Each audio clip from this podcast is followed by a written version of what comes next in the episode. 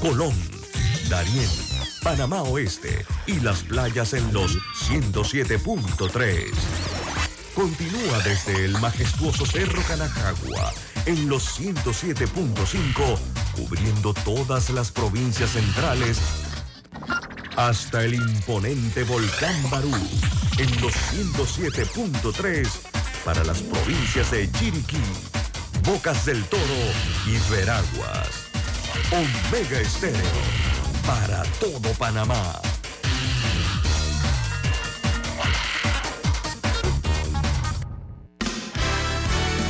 La mejor franja informativa matutina inicia a partir de este momento con un análisis completo del acontecer nacional e internacional. Noticiero Omega Estéreo.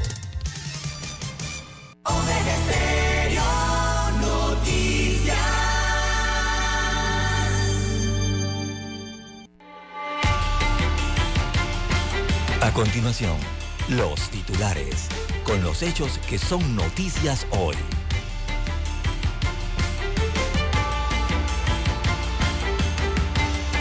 UNCA manifiesta preocupación por candidatos que invierten dinero de dudosa reputación.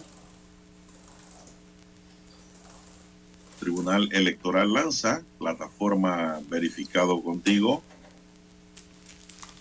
Se dinamizan los pagos electrónicos en Panamá. Pareciera ser que ahora la moneda de curso legal es el YAPI. Hasta los vendedores de bonería tienen su YAPI. Un método rápido y eficaz hasta este momento pagar transacciones con esta figura.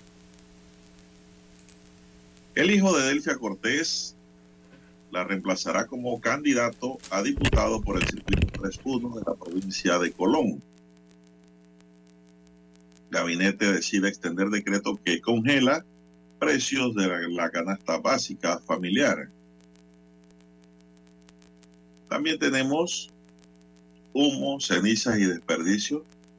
Es lo que hay ahora en la vida que se registra en Cerro Patacón. También tenemos que hermano ataca a otro hermano y casi se repite la historia de Caín y Abel. También para hoy, señoras y señores, piden que cese del paro en la Agencia Panameña de Alimentos. También para hoy, señoras y señores, protesta precaristas de calle 50 en Patacón están cansados de respirar humo. En otros titulares, tenemos que este miércoles inicia juicio por femicidio de Estrella Arosemena. En otros titulares, gastos de campaña deben documentarse con facturas electrónicas. También para hoy, señoras y señores, extranjero en Chiriquí fue hallado culpable por la muerte o el crimen de Stephanie Rodríguez y los familiares de la víctima están pidiendo que se le ponga no menos de 30 años de prisión. La audiencia culminó ayer en la tarde. También condenan a una mujer que cobraba 50 dólares para que tuvieran sexo con sus hijos. Increíble, pero cierto. Caen sujetos vinculados al homicidio de un hijo de policía. También para hoy, señoras y señores, Defensoría avanza investigaciones en las elecciones en la UDELA y candidatos fallecidos tienen plazo eh, para ser reemplazados hasta el 5 de abril. Amigos y amigas, estos son solamente titulares. En breve regresaré con los detalles de estas y otras noticias. Estos fueron nuestros titulares de hoy. En breve regresamos.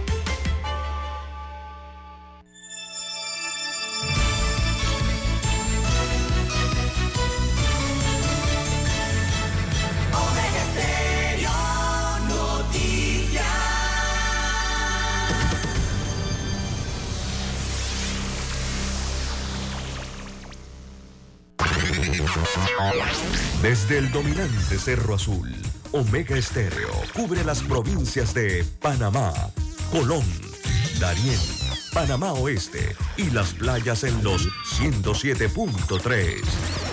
Continúa desde el majestuoso Cerro Canajagua en los 107.5, cubriendo todas las provincias centrales hasta el imponente volcán Barú en los 107.3 para las provincias de Chiriquí, Bocas del Toro y Veraguas.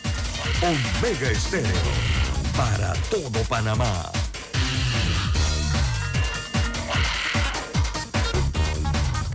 Omega Estéreo, 24 horas en FM Estéreo. Noticiero Omega Estéreo.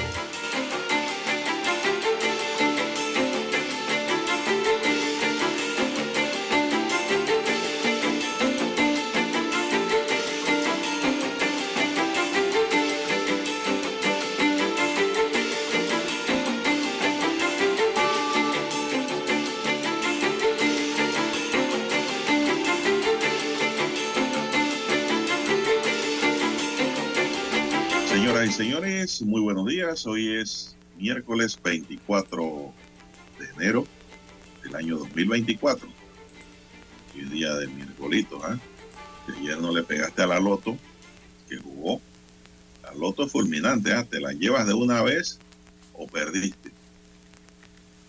Esto, ya Dani dice que probó en la loto y no ha sacado nada. Bueno, así es, señoras y señores, muy buenos días. En el tablero de controles está don Daniel Arauz Pinto, el orgullo del Valle de los Lagartos y lugares similares. En la mesa informativa les saludamos. César Lara. Y Juan de Dios Hernández Sanur. Presto ya para iniciar el noticiero y presentarles las noticias nacionales, internacionales con sus respectivos comentarios y análisis en dos horas de información. Empezando como todos los días agradeciendo a Dios ante todo por la bella oportunidad que nos da de poder compartir un nuevo amanecer, una nueva mañana informativa con nuestros amigos oyentes, pidiendo para todos salud, divino tesoro, seguridad y protección ante tantos peligros que nos rodean, sabiduría y mucha fe en Dios siempre nos remueve siempre la fe en Dios, el de la fuerza de seguir adelante, porque este periodo de vida para todos de transporte, como pasajeros del tiempo. Unos van bajándose antes, otros después, pero todos vamos bajándonos del bus o del tren, como usted lo quiere llamar. Por eso hay que hacer las cosas bien y de buen corazón, siempre de oración para los amigos oyentes. Mi línea directa de comunicación es el WhatsApp para mensajes de textos al doble seis catorce catorce cuarenta y cinco. Anote el número. Doble seis catorce catorce cuarenta y cinco para cualquier información importante que me quiera enviar.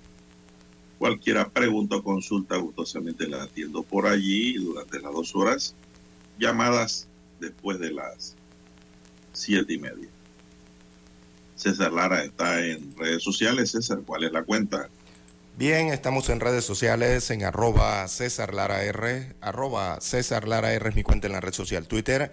Allí puede enviar sus mensajes, sus comentarios, denuncias, fotodenuncias, el reporte del tráfico temprano por la mañana.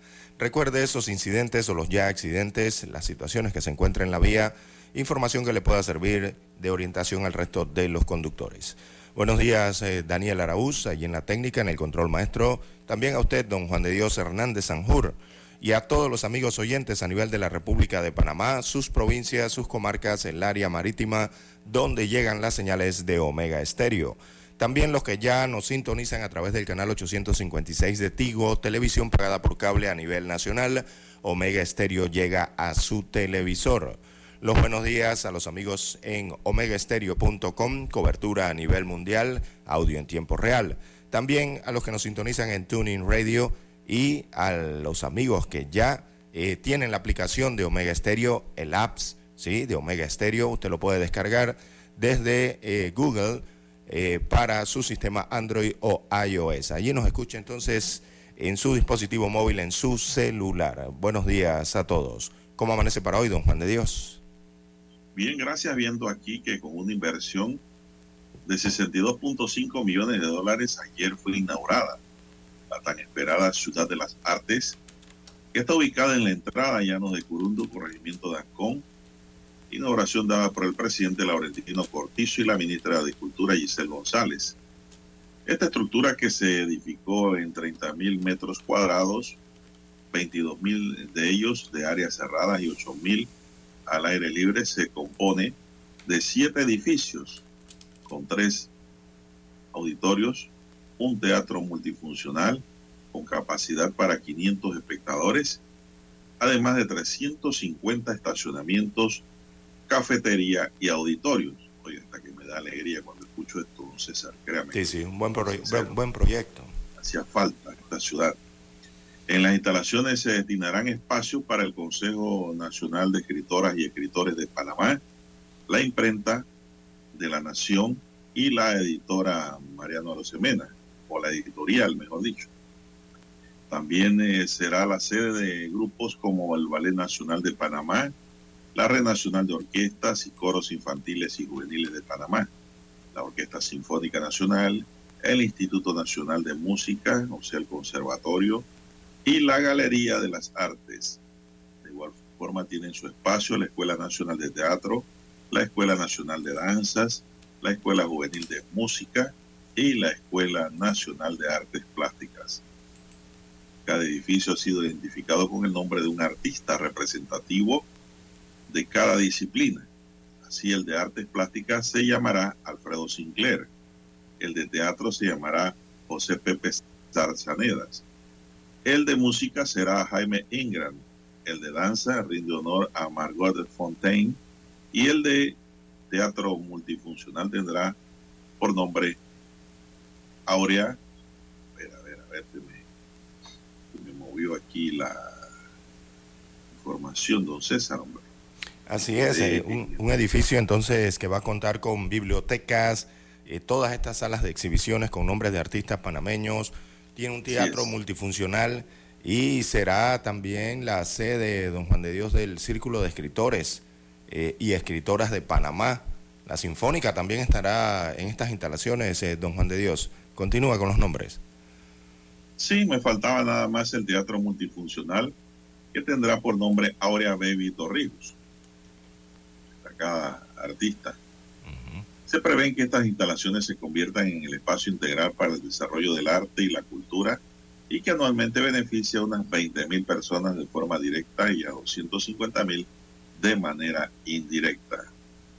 Durante la inauguración, el presidente sustentó, hoy tengo el privilegio de entregar al pueblo panameño su ciudad de las artes, la obra de infraestructura cultural más importante y de mayor dimensión en la historia de nuestro país, que enaltece y dignifica el extraordinario talento artístico de nuestro pueblo. El presidente agregó que se trata de un importante conjunto de edificaciones que aporta el ambiente propicio para las actividades formativas de, las, de los artistas nacionales un centro de estudio para aquellos panameños que incursionan en la música, danza, teatro y arte plástica. Es otra obra que rescatamos del abandono para convertirla en la más grande escuela de enseñanza artística de nuestro país, enfatizó el mandatario. Por su parte, la ministra González Villarroel recordó que han transcurrido 82 años para que la Orquesta Sinfónica tenga una casa digna donde ensayar y presentarse y en ese periodo ocuparon 13 sedes. Para el Ballet Nacional pasaron 51 años en 19 locales diferentes hasta que llegaron, pues ahora sí, a un lugar distinto. a su hogar permanente. esto yo creo que merece un reconocimiento. Sí, sí, sí, sí, claro que sí. Muy importante a la labor pues que deja el presidente de la República. En verdad, estas son las cosas que ayudan mucho al cambio social y pues ya nos corresponde a los padres de familia, a los abuelos de familia, qué sé yo, a los tíos de familia, eh, inducirle al niño que aprenda un arte, don César. Hay que aprender algo. Exacto. La música, que aprenda a tocar un instrumento. Si el niño le gusta pintar, póngalo a pintar. Aunque ahora mismo eh, la pintura pues está un poquito alto el precio, pero hay que hacer los sacrificios para que pinten, aprendan. Es una inversión, eso no es un gasto. Una inversión que usted hace en el niño y la niña, por ser distintivo, ¿no? Aunque niño significa ambos sexos. Pero sí, eh, don César, eh, hay que inducir al niño que no solo te pegaba un celular ahí, chateando, viendo, qué sé yo, videos, sino que desarrolle artes, desarrolle destrezas, desarrolle deportes, que son cosas importantes en la vida de todo niño. Son las 5.49 minutos, así que haremos una visita por allá pronto, don César. Sí, hay que ir. Lo que hay es que visitarla y conocer, y conocer qué ofrece, ¿no? Eh, recordemos que esta ciudad de las artes está en la avenida eh, Cuarta y avenida Ascanio Villalaz, en el sector de Albrook, en Panamá. Bueno, la gente dirá, ¿dónde queda eso, don Juan de Dios? Cuando usted da una, una dirección así, todos se quedan sorprendidos. Bueno, esto por el área, eh, antes de llegar al centro comercial Albrook, ¿verdad? Muy conocida la intersección del cruce de la estación Puma allí antes de llegar al domo de la Universidad de Panamá. Bueno, en esa intersección, digamos en esa T, ¿no?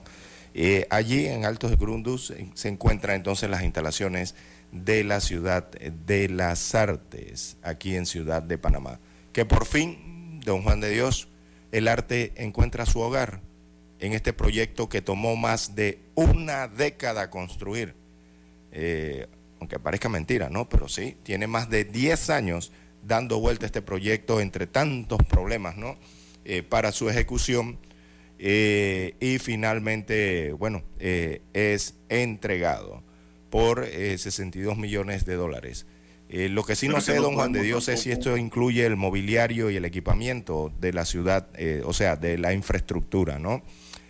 Por lo menos la infraestructura sí ha sido entregada, tengo hasta ahora entendido. Pero no César, es que no podemos estar poniendo plazo de 10 años o más a cada obra. Ahora si no se puede, no, 5 años. Menos, en menor tiempo. Dos, tres años. Sí. Y en caso tal de que el gobierno que esté en turno la inicia medio periodo, inmediatamente la debe culminar el que sigue y no abandonarla. Esos intereses mezquinos de abandonar obra, don César, ya eso debe ser tirado a la basura, esas actitudes son negativas para el Estado, para todos los panameños. Punto. Eso es lo que hay que hacer aquí. Son las 5.50, Dani, vamos a una pausa. Pasamos ahí, vamos a una pausa y regresamos.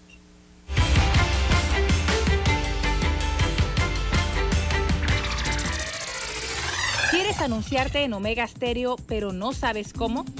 Solo llámanos o escríbenos al 6675-0990 y buscaremos la mejor opción para tu marca, producto o empresa. Ya lo sabes, 6675-0990. No esperes más. En centrales telefónicas, la casa del teléfono es tu mejor opción. Te asesoramos y ofrecemos buena atención. Experiencia, trabajando para ti.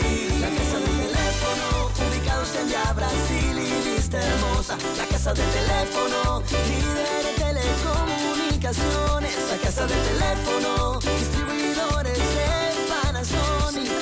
Ven a visitarnos. La casa del teléfono. 229-0465 lcdtcorp.com Distribuidor autorizado Panasonic. Desde el dominante Cerro Azul en los 107.3. 107.3. Continúa por el majestuoso Cerro Canajagua en los 107.5 para provincias centrales. Hasta el imponente Volcán Barú. Volcán Barú. En los 107.3. Transmite Omega Estéreo, cadena nacional simultánea Omega Estéreo, 24 horas en FM Estéreo. Noticiero Omega Estéreo.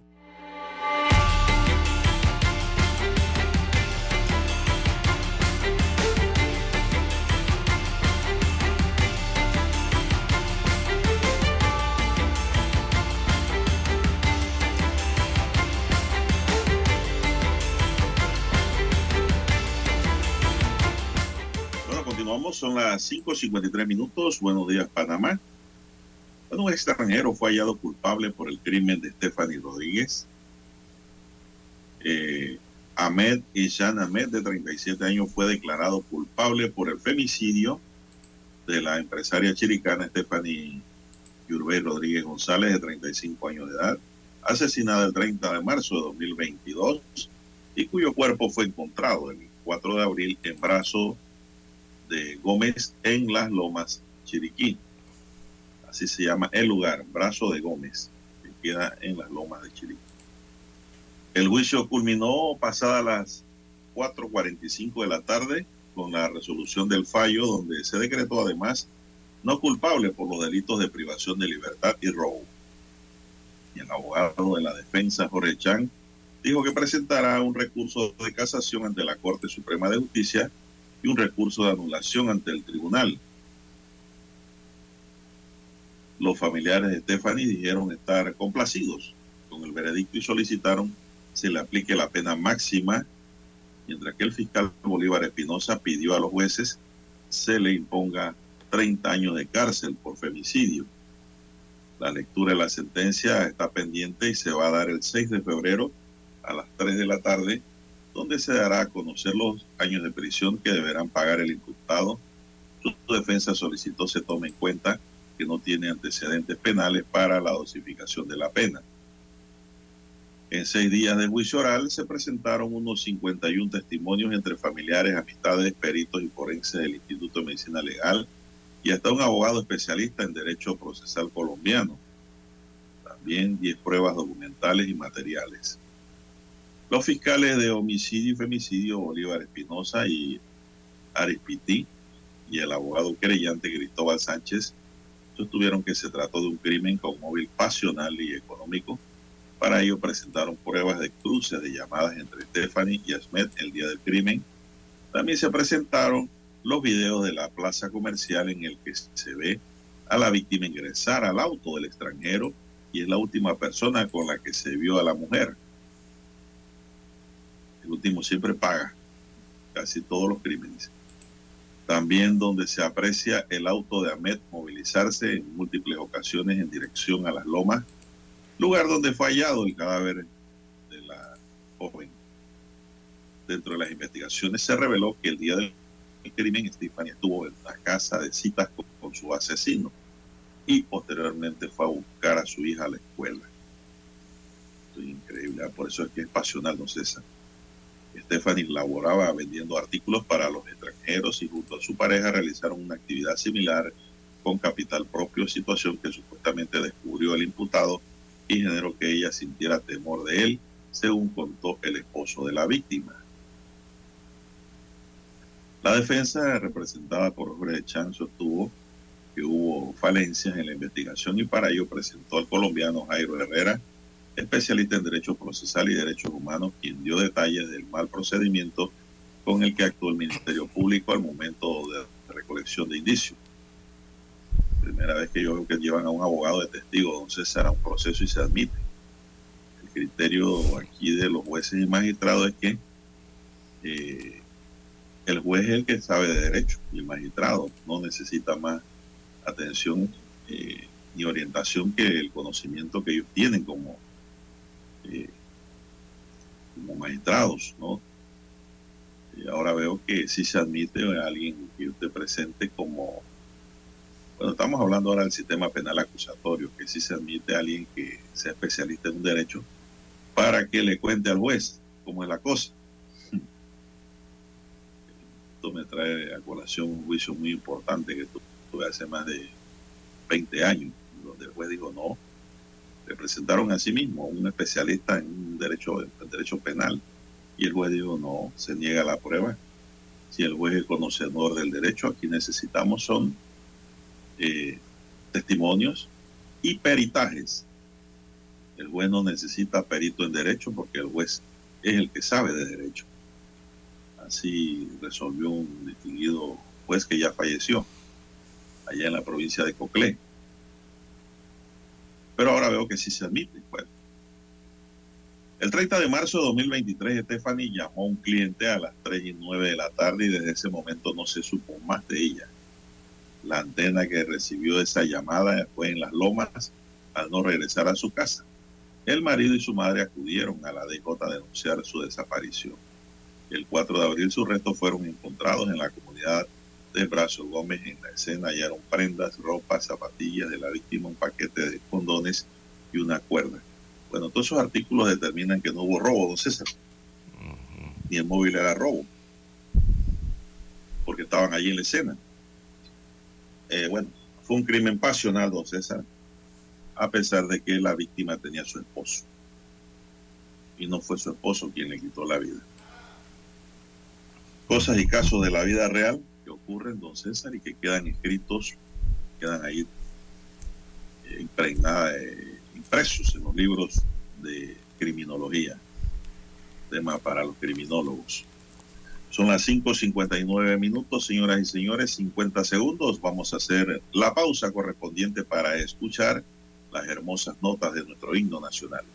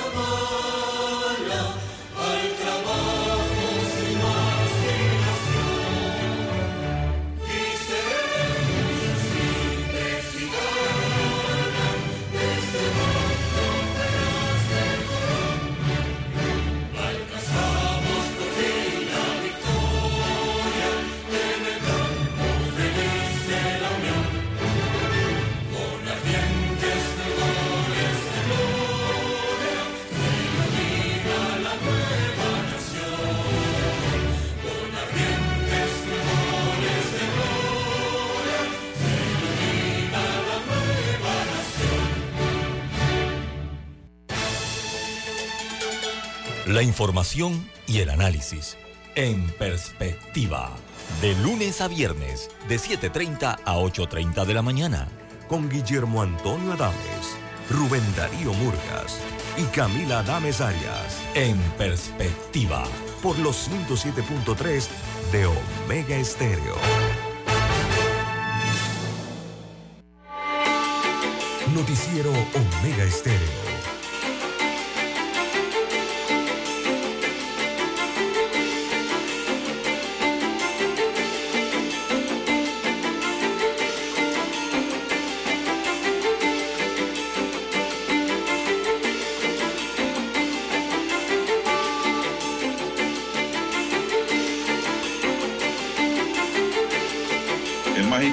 Presidente del Tribunal Electoral, Alfredo Junca, anunció que la entidad ya adelanta algunas investigaciones administrativas por clientelismo y por violaciones a la veda electoral por parte de diversos candidatos al puesto de elección popular. UNCA, al referirse a las actividades clientelistas de algunos candidatos y de violaciones a la veda electoral, manifestó que el voto informado es lo que va a hacer que nosotros tengamos un mejor Panamá el día después de las elecciones previstas para el 5 de mayo próximo. Entonces no se trata de votar clientelarmente, tampoco le voy a decir al elector que no reciban lo que les dan, pero hagan su voto a conciencia. Infórmese por quién votar y por quién realmente les puede asegurar un mejor futuro. Vamos a hacer de esta elección de 2024 la elección que cambia nuestro país, indicó Junca. De acuerdo con Junca.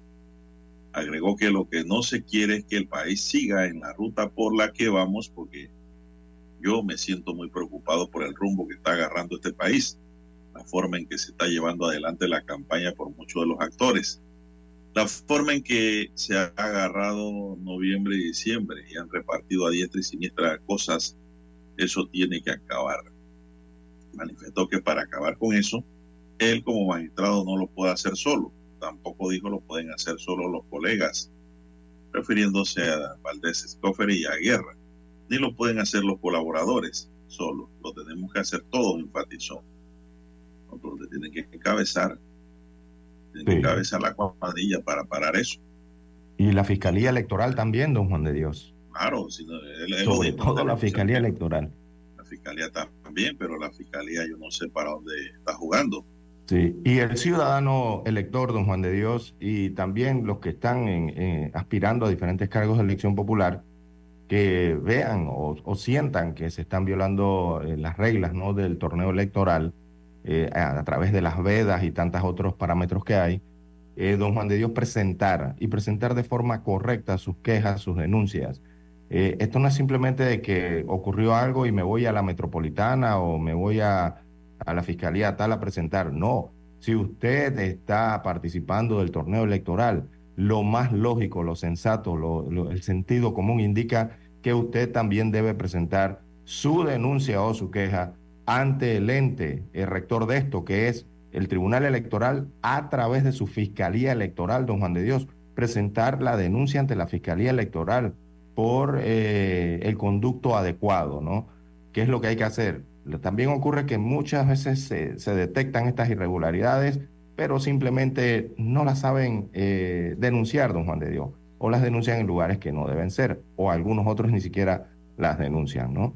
Así que lo importante es que participen los ciudadanos eh, en esta fiscalización, eh, también los propios candidatos a diferentes cargos de elección, y por supuesto que el Tribunal Electoral como ente rector y fiscalizador, ¿no? Y la Fiscalía, que es la que investiga que a veces uno se pregunta, ¿y dónde está esa fiscalía? Oiga. Continúo diciendo que no piensen que porque no ha pasado en este momento nada, no hay investigaciones en curso. Claro que las hay, dijo Junca. No piensen que porque nadie les ha tocado la puerta para preguntarle cuánto se están gastando en campaña, no se les va a tocar en ningún momento, advirtió. Señaló que una gran preocupación que tiene y que comparte sus otros dos colegas magistrados es la forma indiscriminada de cómo están invirtiendo el dinero de dudosa reputación y de fuentes que son ilícitas.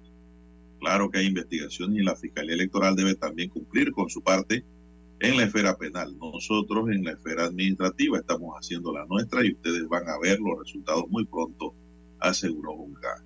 Informó que a través de una herramienta digital que utilizará el Tribunal Electoral, que es verificadocontigo.com, el ciudadano va a poder colaborar e interactuar con estos procesos de investigación.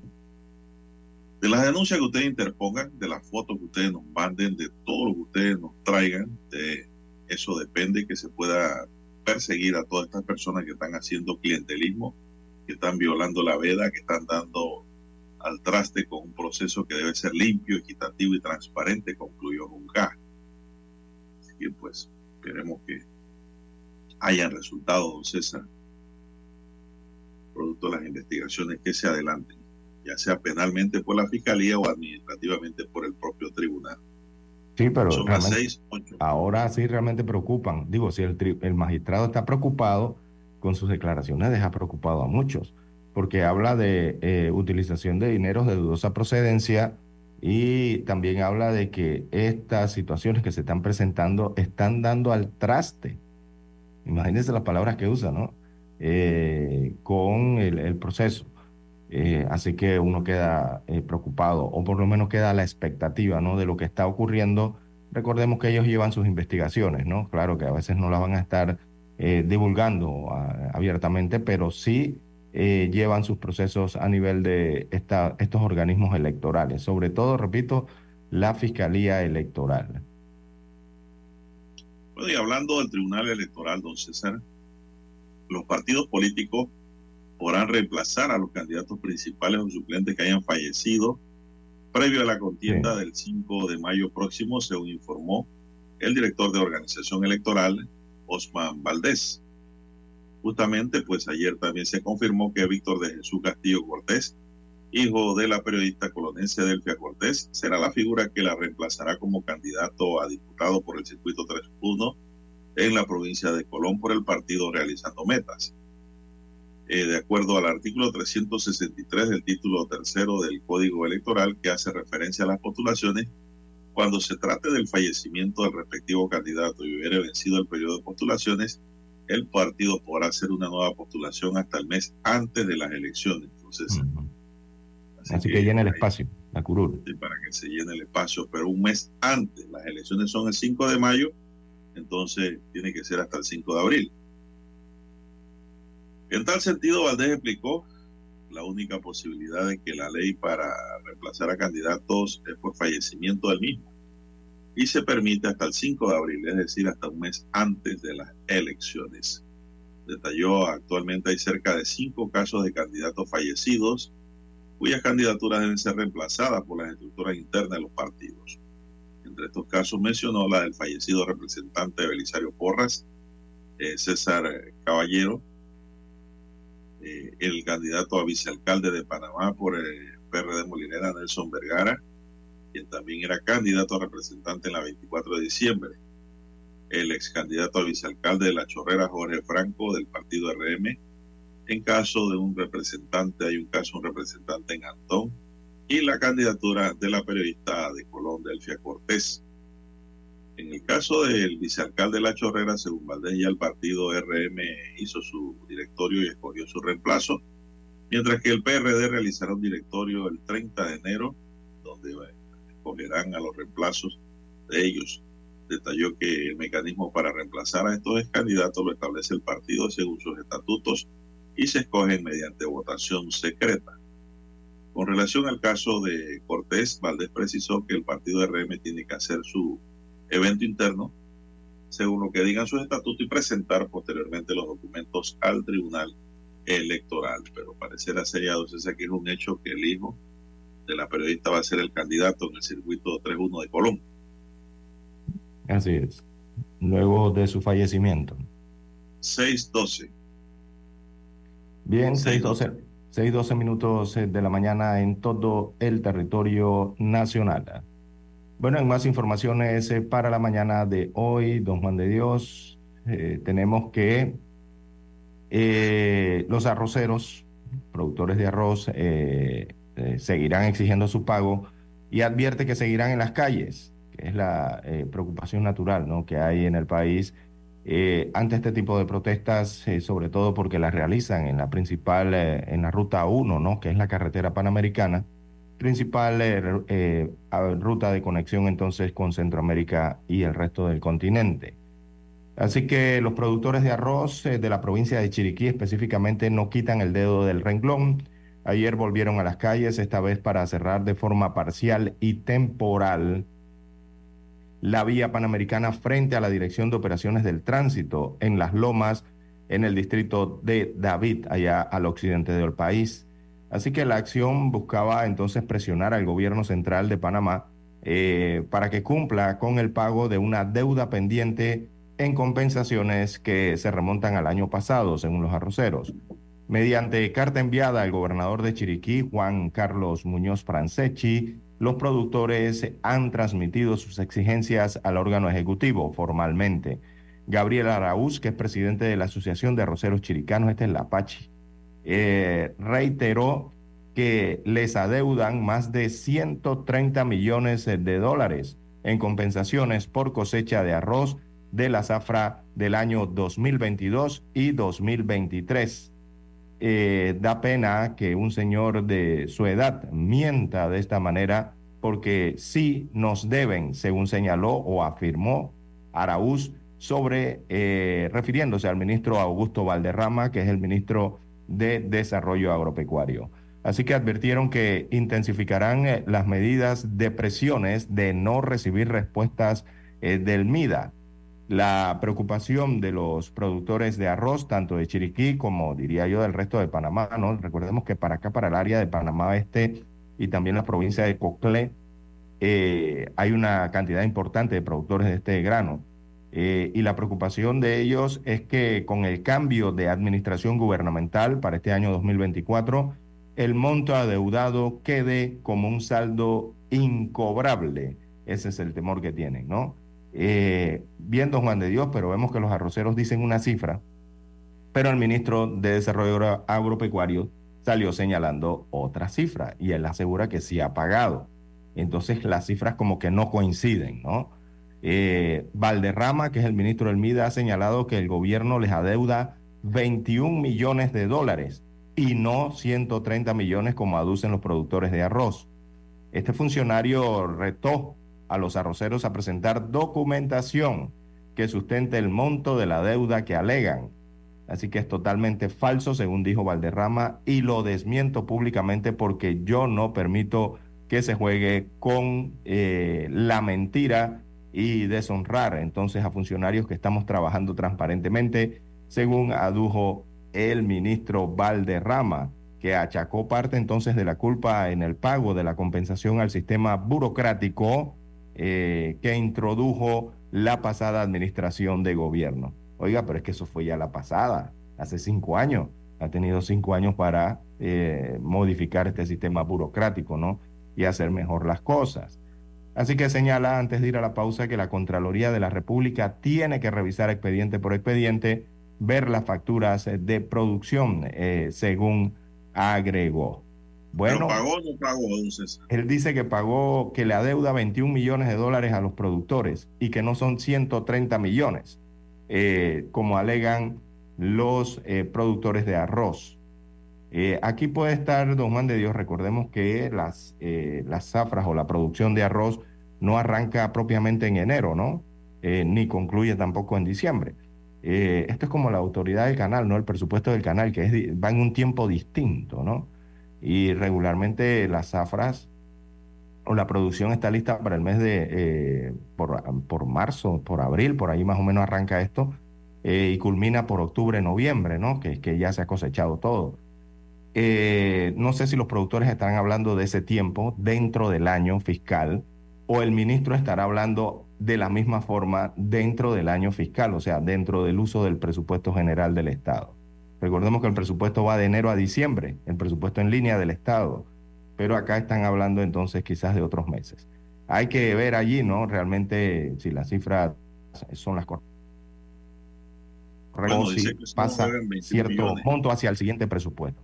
tienen que reunirse, Tienen que reunirse documento en mano para aclarar el asunto cuánto se debe y cuánto no se debe, don César, porque hay que ser serio en esto.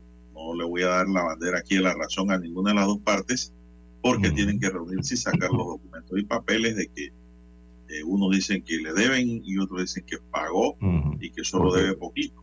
Sí, ellos hablan de Zafra 22-23, o sea que está compartido, ¿no? Unos meses del 22, unos meses del 23. Hay que el ver calendario no falla, don César. Sí, hay que ver eso cómo lo toman dentro del presupuesto general del Estado. Eso no falla. En el calendario ahí se ve quién debe y quién no debe. Hay que hacer la pausa. pausa 618.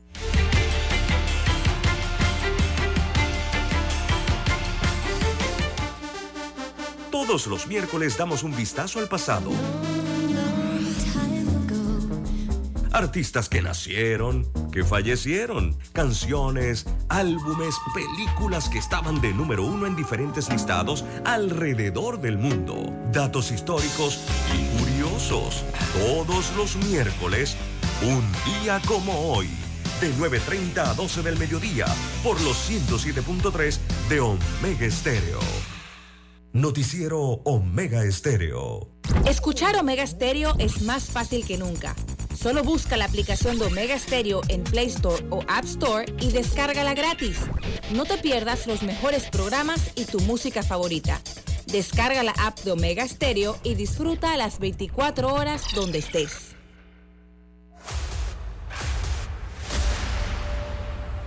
Desde los estudios de Omega Estéreo, establecemos contacto vía satélite con la voz de América. Desde Washington, presentamos el reportaje internacional.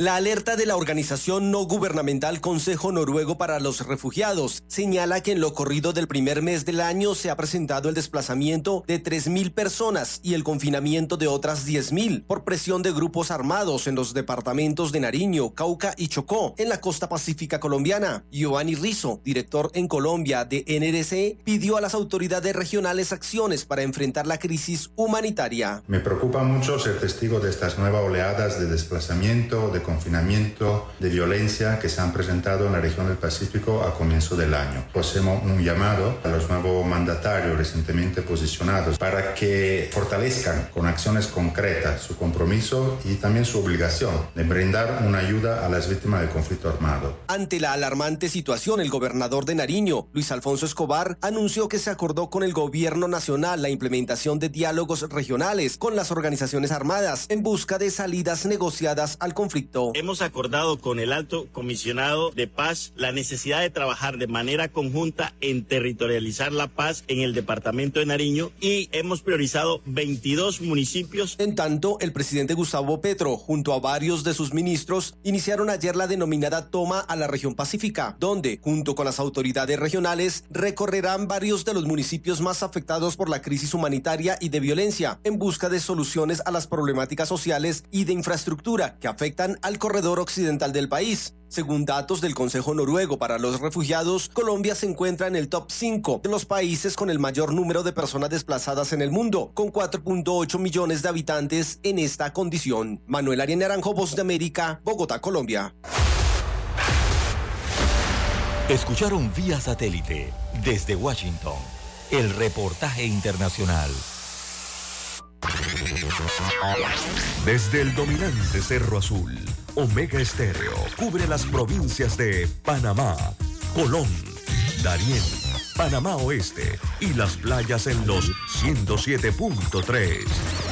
Continúa desde el majestuoso Cerro Canajagua en los 107.5, cubriendo todas las provincias centrales hasta el imponente volcán Barú en los 107.3 para las provincias de Chiriquí, Bocas del Toro y Veraguas. Omega Estéreo para todo Panamá.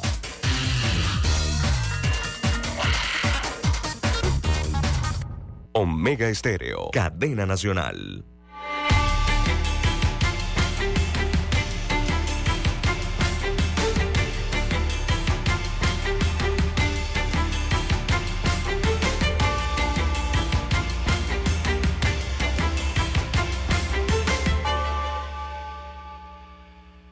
Bien, son las 6:22 minutos. Oiga, aquí me escribe un oyente y dice que se avecina un escándalo, don César. A ver. Una comisión cuya composición casi todos son del partido en el poder, que evalúa a los participantes del 9 de enero de 1964. Dice. Resulta que ninguno de los comisionados han sido evaluados por nadie y le tocaba al Ejecutivo nombrarlo según vistas del procurador de la administración, y una sola persona fue la que propuso a los candidatos. Algunos no habían nacido y otros eran unos bebés y pareciera que los representantes de los ministros representan a otros y estos ministros, cuatro que son, van a subir y bajar escaleras porque han firmado certificaciones de pseudo héroes, don César. Y beneficiarios, todos aquellos que son de otros partidos fueron planchados se forma el arroz con mango, me dice el oyente, porque ese grupo no se dejará y ya los abogados están preparándose. Así que dicen que no están de acuerdo cómo han escogido a los héroes, don César. Bueno, la verdad es que el problema aquí, don César, no es tanto por aparecer como héroe, sino que tienen derecho a un... Los que salgan como héroes tienen derecho, don César, a una... Eh, diríamos nosotros, una compensación ¿no? especial. Por ley, sí. Así es, por haber sido héroe. Pero entonces yo, cuando yo escuché eso, esto hace días, yo pregunté a esa comisión que evalúa cómo lo está haciendo. ¿Cómo en verdad aquí sabemos quién es héroe y quién no es héroe, entonces? Porque en verdad hay que ver quiénes fueron héroes en ese 9 de enero, don César, y no los que andaban por ahí de mirones como siempre, ¿no?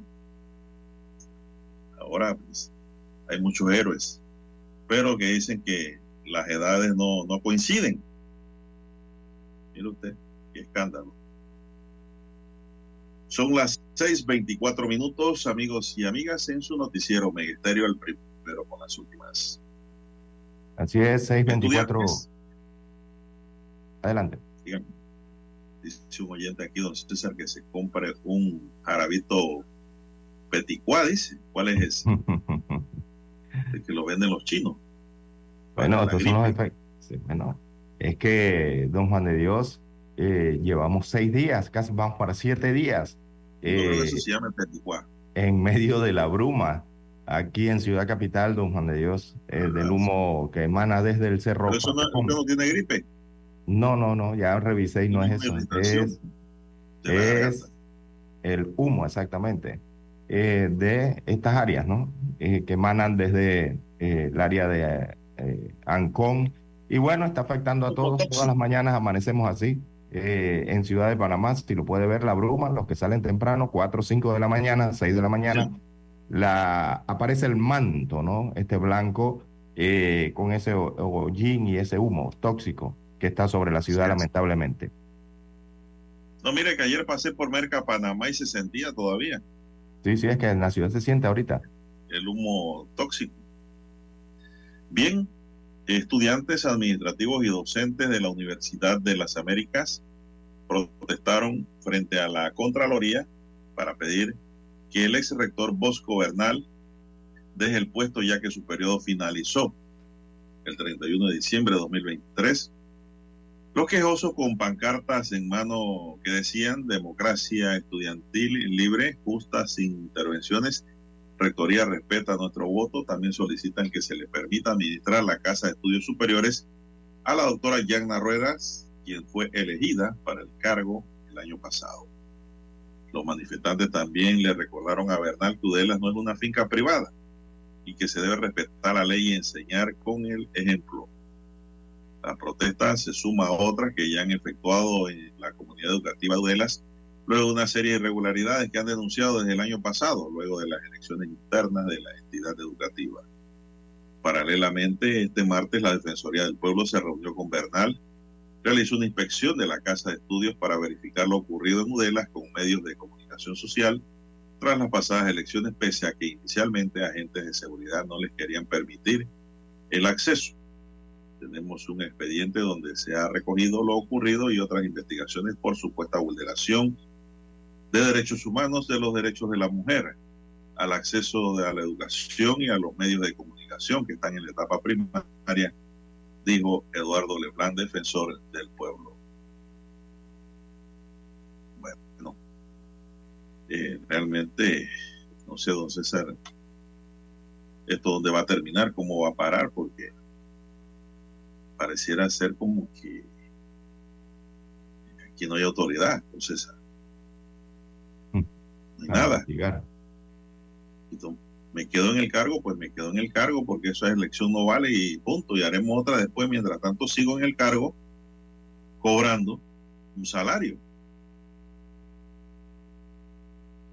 ¿Por qué no, si suspendieron las elecciones esas, por qué no a su vez escogieron un rector interino, don César, por unos meses. Eso hubiera sido lo transparente. Y me voy del cargo, porque ya mi periodo terminó. Eso fue lo que debió hacer el profesor Bosco Bernal. Vamos a buscar la fórmula de nombrar un interino que llame a las elecciones, pues libre, transparente, pero yo me voy. Eso no de que vamos a nuevas elecciones, pero yo sigo en la silla. No, no, no. Eso como que no es correcto ni transparente, si. Son las 6:29 minutos, dice don Dani. Dani, vamos a escuchar el periódico.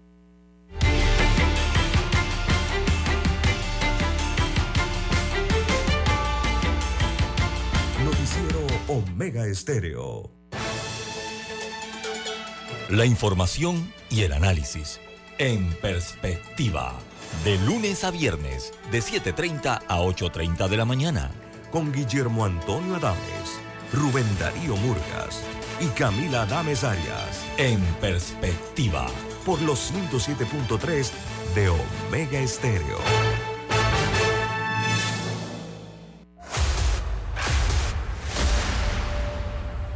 Desde los estudios de Omega Estéreo, establecemos contacto vía satélite con la voz de América. Desde Washington, presentamos el reportaje internacional.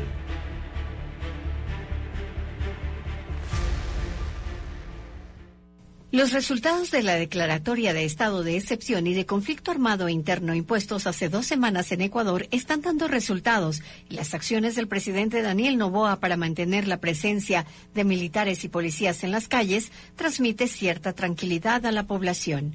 Hasta el momento el índice de muertes violentas ha disminuido de 38 a 6 por día.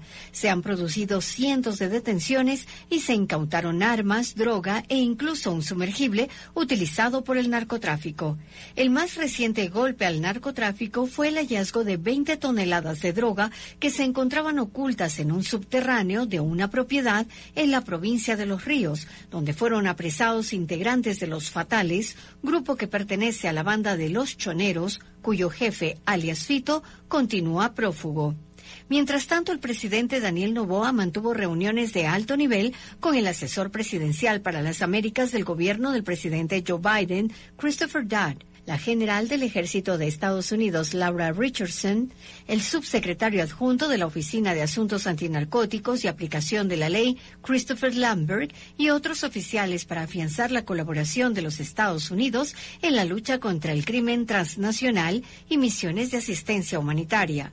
Los resultados de estos encuentros se van a conocer durante los próximos días, ya que la misión va a permanecer en el país hasta el 25 de enero. El mandatario ecuatoriano, mientras tanto, ha comprometido todo su apoyo a las Fuerzas Armadas y Policía Nacional y entregó material de seguridad. Porque sabe que tiene un gobierno que apoya su accionar y trabaja para equiparla y mantenerla operativa, a pesar de que los políticos se resisten a apoyarnos en la búsqueda de recursos económicos para esta gran batalla. El presidente hizo referencia a la falta de apoyo de los partidos Revolución Ciudadana y Social Cristiano al proyecto económico urgente que fue enviado a la Asamblea Nacional para elevar el IVA del 12 al 15% y lograr los recursos necesarios para reforzar la seguridad. Giselle Jacome, Voz de América, Quito. Escucharon vía satélite desde Washington el reportaje internacional. Noticiero Omega Estéreo. Las noticias impresas en tinta sobre papel. Con ustedes. Escuchando el periódico. Los titulares de las primeras planas de los diarios estándares de circulación en Panamá.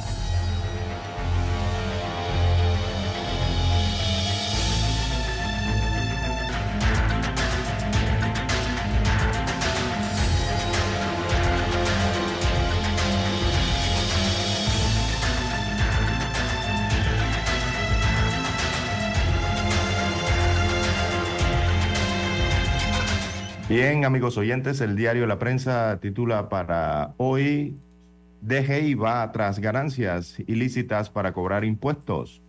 Destaca la información de la unidad investigativa del diario La Prensa que la Dirección General de Ingresos espera incluir en las arcas estatales los fondos obtenidos ilícitamente.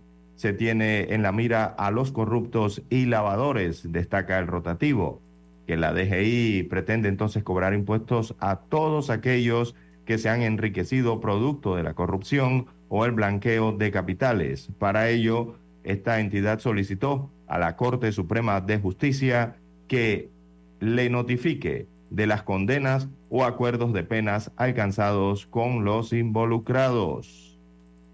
En otros títulos del diario La Prensa para hoy, tenemos eh, First Quantum Mineral Limited intenta compensar pérdida de mina en Donoso. Así que ante la pérdida de su mina en Donoso, eh, First Quantum habría contratado a la firma BNO Capital Markets para vender algunas eh, de sus minas más pequeñas en el mundo. una de ellas, la mina de Cruces en España. También un paro detenido, perdón, un paro detiene la entrada de alimentos al país. Se habla de las importaciones.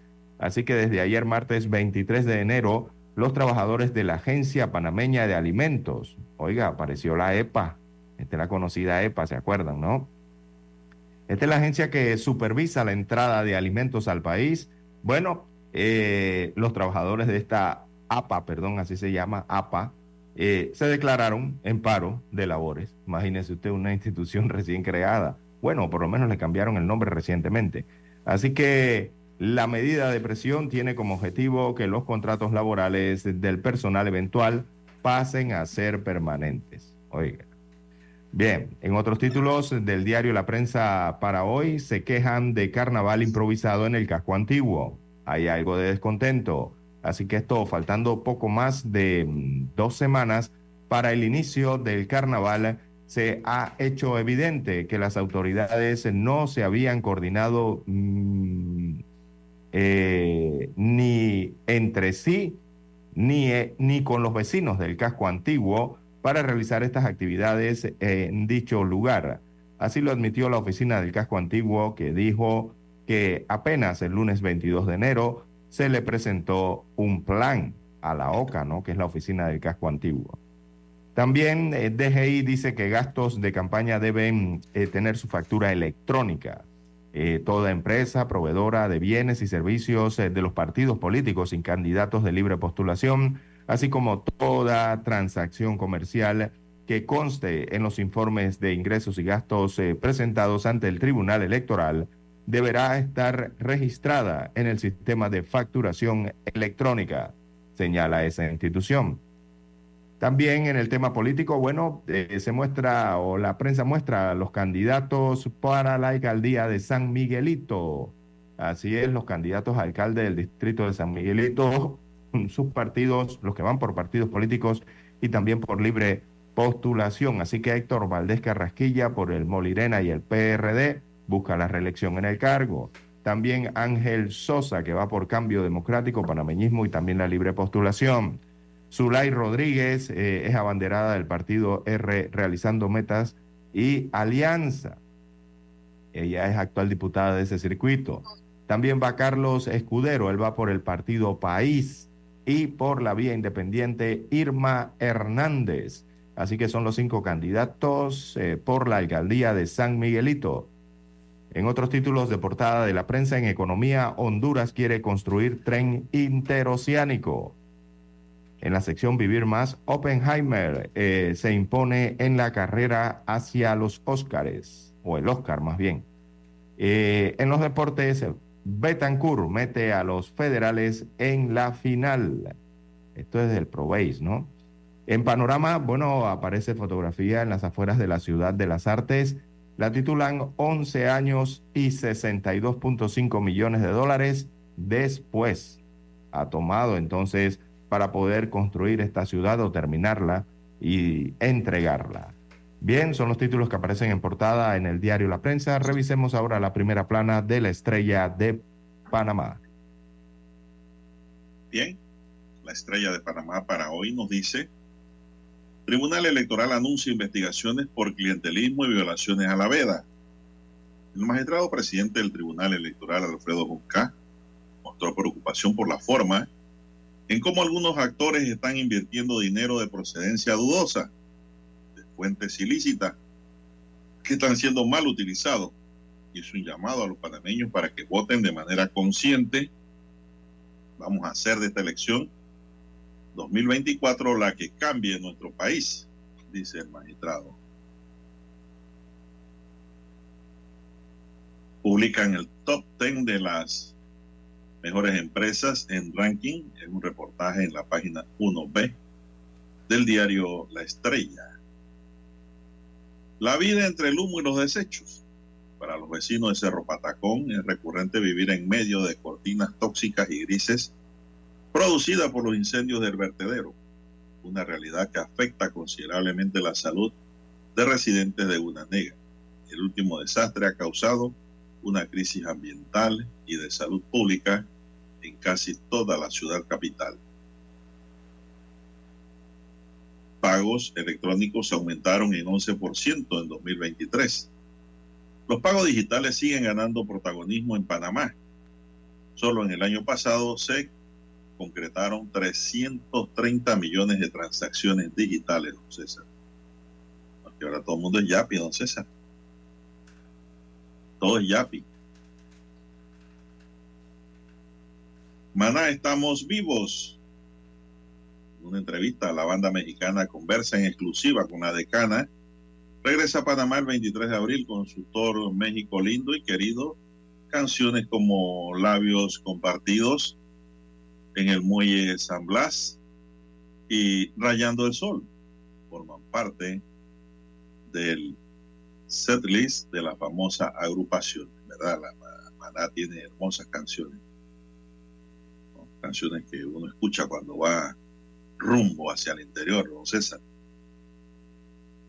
Urge revisar la gestión de recursos hídricos, dice Osorio, el impacto del fenómeno del niño y los ajustes que deben enfrentar el canal de Panamá por la sequía que azota el país supone una revisión de los procesos de gestión de recursos hídricos. Este martes en portada de la Estrella de Panamá hablamos con Aide Osorio, doctora en Ingeniería Agrícola, sobre el desafío que enfrenta el istmo en la administración del agua. Señoras y señores, estos son los titulares que hoy nos dispensa el diario La Estrella de Panamá.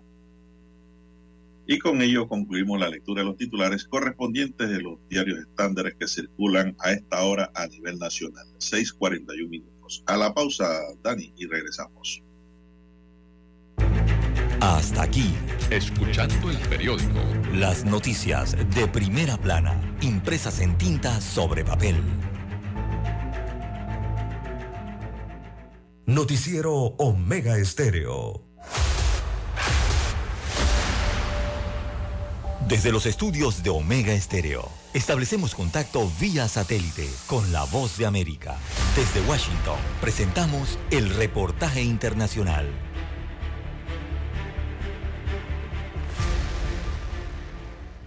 La canciller mexicana Alicia Bárcena informó de los acuerdos que hubo en la reunión de alto nivel con funcionarios de Estados Unidos para tratar el tema migratorio. Sostuvo que se reconoció que México logró reducir a la mitad el número de migrantes que intentaron cruzar a Estados Unidos, ya que en diciembre se tuvo una presión en la frontera de 12.498 personas y se logró bajar a 6.751. Además, en homologar las cifras semanalmente a partir de un panel conjunto. Autoridades del vecino país solicitaron que México sancione a empresas que transportan migrantes como lo harán ellos con compañías de Centro y Sudamérica, por lo que dichas empresas serán citadas en la Secretaría de Gobernación. También acordaron una reunión con Guatemala y una visita conjunta al estrecho del Darién. Bárcena Ibarra reveló que México pidió modificar el funcionamiento de la plataforma CBP One, a través de la cual migrantes obtienen una cita. El CBP One es una plataforma donde los migrantes se inscriben para poder ingresar a Estados Unidos, pero esta plataforma parte del paralelo 19, que es la Ciudad de México hacia el norte. Nosotros estamos pidiendo que se corra hacia el sur para no forzar a que los migrantes tengan que ir por el norte de la Ciudad de México para inscribirse en esta plataforma. Otro asunto que se tocó fue el tráfico de armas. México pidió una investigación. Hay una cosa muy importante y es que la Secretaría de la Defensa alertó a los Estados Unidos sobre armas que están entrando a México que son de uso exclusivo del ejército estadounidense. Es muy urgente que se haga una investigación al respecto. El embajador de Estados Unidos en México, Ken Salazar, dijo desconocer datos precisos sobre el tráfico de armas de uso exclusivo del ejército estadounidense, denunciado por el secretario de la Defensa de México, Luis Crescencio Sandoval, pero aseguró que se investigará. Las armas es una prioridad para el presidente Biden de reducir el flujo de las armas que vienen de los Estados Unidos acá a México. Conocemos que 70% de las armas que causan violencia aquí en México, tanto como en los Estados Unidos, pero los, las vienen de los Estados Unidos. Entonces es parte de lo que se tiene que atender con un plan que ya lo llevamos. Sara Pablo, Voz de América, Ciudad de México. Escucharon vía satélite desde Washington el reportaje internacional. Noticiero Omega Estéreo. Es momento de adentrarnos al mar de la información. Este es el resultado de nuestra navegación por las noticias internacionales más importantes en este momento.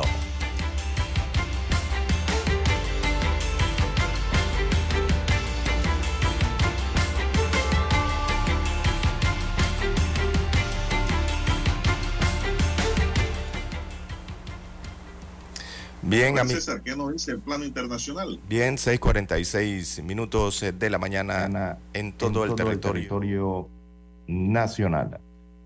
Bueno, a nivel internacional eh, eh, destaca eh, para hoy, bueno, hay un video de un avión militar ruso con 65 prisioneros ucranianos a bordo que se estrelló en Belgorod.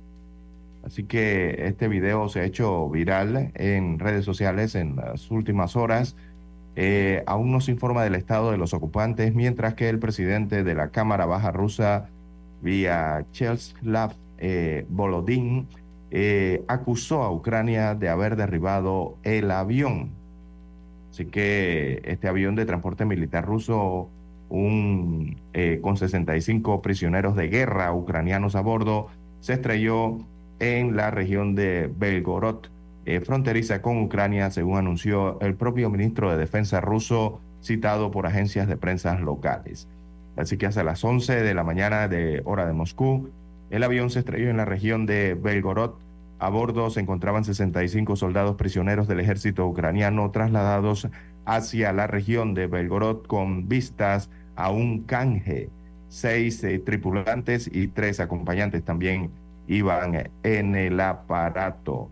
Eh, las imágenes publicadas en las redes sociales entonces muestran eh, un aparato que cae, un avión, una aeronave que cae en picada antes de una fuerte explosión acompañada de llamas y de una humareda negra. Eh, es lo que se muestra entonces en las redes sociales. Esta noticia está en desarrollo a nivel internacional. Las 6:48 minutos de la mañana en todo el territorio nacional. Bueno, Trump sigue ganando, don César. Donald Trump ganó las primarias republicanas de Nueva Hampshire, según la proyección de CNN, ocho días después de llevarse el caucus en Iowa. Esta es la primera vez en la era de las primarias modernas que el mismo aspirante gana las contiendas en los dos estados. La otra aspirante, Nikki Haley, felicitó a Trump por su proyectada victoria en estas primarias republicanas, pero dijo que permanecerá en la carrera. Aseguró que la contienda por la candidatura republicana está lejos de terminar y que quedaban muchos estados por votar. Por otro lado, surge la pregunta, ¿qué pasa con Biden? El presidente Joe Biden ganará las primarias demócratas de Nueva Hampshire, de acuerdo con una proyección de CNN. Biden recibió votos como candidato por escrito, pero no apareció en la boleta electoral de Nueva Hampshire luego de una disputa interna del partido sobre la fecha en las primarias, debido a que las primarias no cumplen con las reglas del Partido Demócrata. No se otorgan o, o no se otorgarán delegados en la contienda. Empieza a tomar color en Estados Unidos las elecciones internas, don César. Así es. Bueno, la verdad es que el, 6:48. El presidente Biden eh, solo necesitó que se hubiera escrutado el 1% de los votos para eh, ganar, ¿no? Eh, para que las, los medios de comunicación en los Estados Unidos dieran como, lo dieran como ganador en sus elecciones internas, imagínese usted. Bien, las 6.50 minutos de la mañana en todo el territorio nacional. También en otras informaciones eh, para la mañana de hoy denuncian detención ilegal del jefe de campaña de la candidata venezolana Marina, María Corina Machado.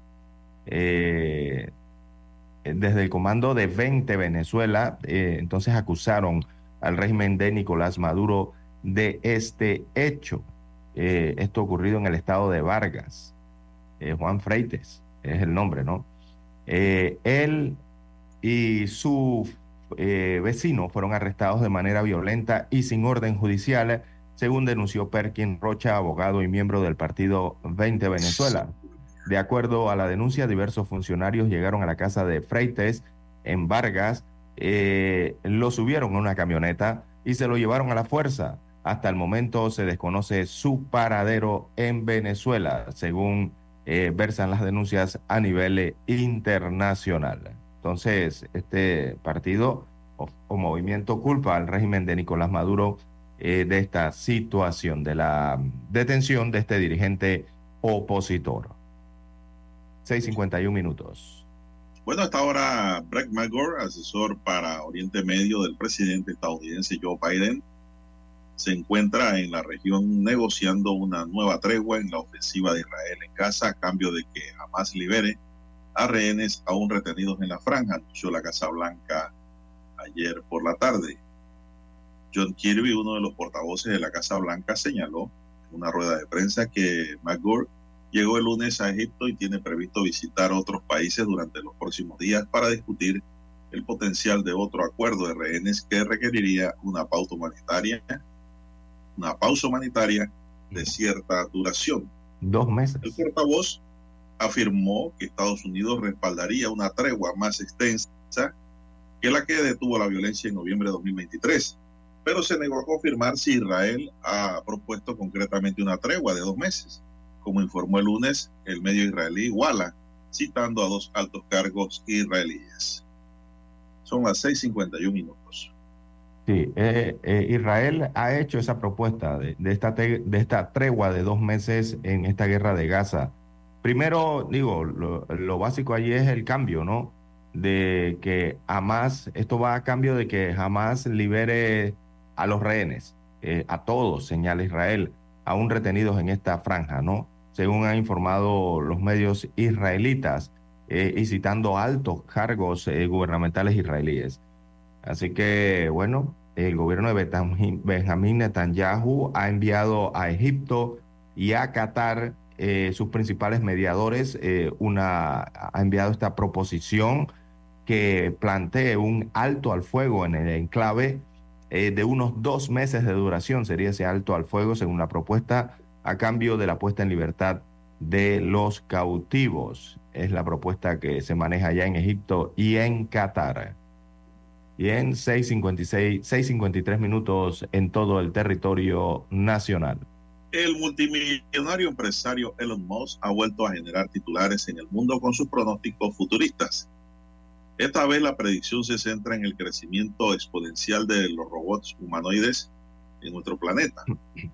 Todo comenzó cuando David House, fundador de Midjourney, compartió en un tweet su previsión de que para la década de 2040 la Tierra podría albergar mil millones de robots humanoides, cifra que aumentaría a 100 mil millones para la década siguiente. Ojalá Dios nos dé vida para ver eso, don César. La idea de un futuro con un número tan extraordinario de robots humanoides ha generado debates y escepticismo. Sin embargo, Musk, conocido por su liderazgo en Space y Tesla, no tardó en sumarse a la conversación. A través de su cuenta de Twitter o X, expresó su acuerdo con la predicción añadiendo que un toque de humor al mencionar que es probable que ese este esté un poquito equivocado es la primera vez que Moss realiza pronósticos que desafían la realidad actual. Su editorial incluye afirmaciones sobre colonizar Marte, crear implantes cerebrales para fusionar humanos y máquinas, e incluso la idea de que vivimos en una simulación computarizada. Aunque algunas de las predicciones pueden parecer descabelladas, Musk ha demostrado tener la habilidad de convertir ideas aparentemente imposibles en proyectos tangibles. A pesar de las predicciones entusiastas, la implementación masiva de robots humanoides plantea desafíos éticos, sociales y económicos. La preocupación por la pérdida de empleo humano y la necesidad de regulaciones éticas en la inteligencia artificial son temas recurrentes en este debate en constante evolución, don César. Bien, las 6.55 minutos de la mañana en todo el territorio nacional. 6.55 minutos. Bueno, en Europa, don Juan de Dios, en París, París está en alerta por eh, los pendientes a seis meses de los Juegos Olímpicos y los pendientes que tienen eh, para esta cita es el transporte y la seguridad.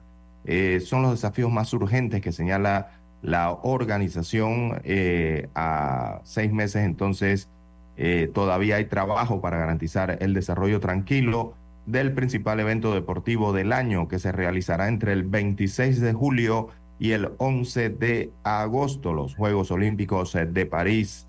Eh, se han incluido entonces eh, estos pendientes, los cuales incluso han escalado hasta políticamente en Europa.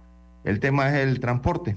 Eh, los parisinos son escépticos sobre la capacidad de su red de transporte para acoger los hasta 800 mil usuarios adicionales previstos. Lo anterior eh, considerando que las líneas del metro y autobuses suelen registrar retrasos e incidentes en esta capital de la luz. Así que están preocupados por eso. Adicionalmente, el nivel de alerta en Francia se encuentra en urgente, en urgencia atentado, ¿no? En el tema de la seguridad desde el asesinato de un profesor por eh, un islamita radical el pasado 13 de octubre en Arras, esto al norte de París, y ese estado o ese nivel de alerta en Francia seguirá en un nivel elevado durante los Juegos Olímpicos. Es otra situación que preocupa también en la organización, estos hechos que se registran eh, regularmente allá en París. Y también hay unas negociaciones laborales que están preocupando en esto para los Juegos Olímpicos coinciden entonces en plenas vacaciones escolares de verano en Francia, eh, por lo que las autoridades negocian desde hace meses para que los empleados de sectores claves como la sanidad, los transportes y la policía estén en sus puestos para esa fecha cuando se realicen las Olimpiadas. Así que, bueno, ahí están negociando hasta las primas de trabajo, imagínense usted. Toda esta situación se está presentando eh, ya casi a, bueno, casi a cinco meses, ¿no? De esta justa deportiva, además de unas dudas sobre las sedes olímpicas en algunos puntos de la ciudad de París. Bien, las 6.58, 6.58 minutos eh, de la mañana en todo el territorio nacional. Allá recordemos que respetan mucho el tema eh, ecológico, don Juan de Dios, así que eso también las asociaciones ecologistas están presionando fuertemente para que haya eh, la organización se dé de forma adecuada para estos Juegos Olímpicos allá en Europa. Bien, en Sudamérica Bolivia dispuso poner su reversa y ordenó la utilización de tapabocas de forma obligatoria en el sistema educativo una vez que las clases comiencen en la primera semana de febrero como medida de prevención ante el brote de la COVID-19 que comenzó el mes pasado y que va en aumento en Bolivia. El anuncio se dio en una rueda de prensa de la ministra de Salud María René Castro junto al ministro de Educación Edgar Pari. A 10 días de empezar las labores educativas es importante determinar que el uso del barbijo tapaboca debe ser obligatorio, dijo el ministro. Asimismo mencionó que junto a la utilización de tapabocas las escuelas del sistema público y privado deben activar otras medidas de bioseguridad como la utilización de desinfectantes y el lavado constante de manos. La ministra de Salud explicó que las medidas de bioseguridad se aplicarán cada vez que en el país se presente un brote de infecciones respiratorias, independiente de si se trata de la COVID-19 o cualquier otra enfermedad tipo respiratorio. Son las 6:59 minutos, 50 segundos. Vamos a Washington y regresamos. Noticiero Omega Estéreo. El satélite indica que es momento de nuestra conexión. Desde Washington, vía satélite. Y para Omega Estéreo de Panamá, buenos días, América. Buenos días, América. Vía satélite. Desde Washington.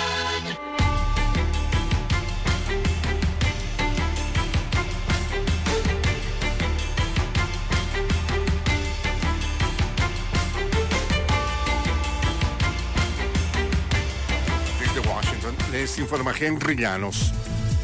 El problema de motocicletas está ahora en la mira de autoridades en la ciudad de Nueva York. Al parecer, se tomarán medidas que podrían afectar a migrantes recién llegados. Nos informa Ángela González. Una proliferación de motocicletas ilegales que no llevan placa, con conductores temerarios en las aceras o que van en contravía, tienen en vilo a la población y a las autoridades en Nueva York. La policía les ha declarado la guerra, pues estas motocicletas también se utilizan para cometer robos y se han convertido en la queja principal en la línea 311, mientras legisladores estudian propuestas de ley que incluyen una para vender gasolina solamente a motos registradas y también prohibir que se entreguen comidas en estos vehículos. Ángela González, Voz de América, Nueva York. El expresidente Donald Trump ganó fácilmente las elecciones primarias presidenciales de New Hampshire, con lo que afianza su control sobre la candidatura presidencial republicana y aumenta las probabilidades de una revancha este año contra el presidente Joe Biden. El resultado fue un revés para la ex embajadora ante la ONU, Nikki Haley, quien terminó en segundo puesto a pesar de invertir una enorme cantidad de tiempo y recursos financieros en un estado reconocido por su independentismo. Es la última aspirante de renombre en la contienda. La fiscal general de Guatemala aún no confirma si asistirá a la citación hecha por el recién nombrado presidente de Guatemala, Bernardo Arevalo. Nos informa Eugenia Sagastume. La expectativa en Guatemala se centra en la invitación que hizo el presidente Bernardo Arevalo a la fiscal general del Ministerio Público, Consuelo Porras, para hoy a las 10 de la mañana, hora local, en donde el mandatario espera reunirse frente a frente con la jefa del ente investigador, a quien le pidió un informe de temas que considera importantes para su gobierno. No he recibido respuesta todavía. La reunión será una reunión privada al final de la cual haré las declaraciones del caso. Eugenia Sagastume, Voz de América, Guatemala. El secretario general de Naciones Unidas advirtió que el rechazo del primer ministro israelí Benjamin Netanyahu a una solución de dos estados prolongará de manera indefinida un conflicto que amenaza la paz global y envalentona a los extremistas de todo el mundo. En su mensaje más duro sobre la guerra entre Israel y Hamas, el secretario general Antonio Guterres dijo que el derecho del pueblo palestino a construir su propio estado completamente independiente debe ser reconocido por todos.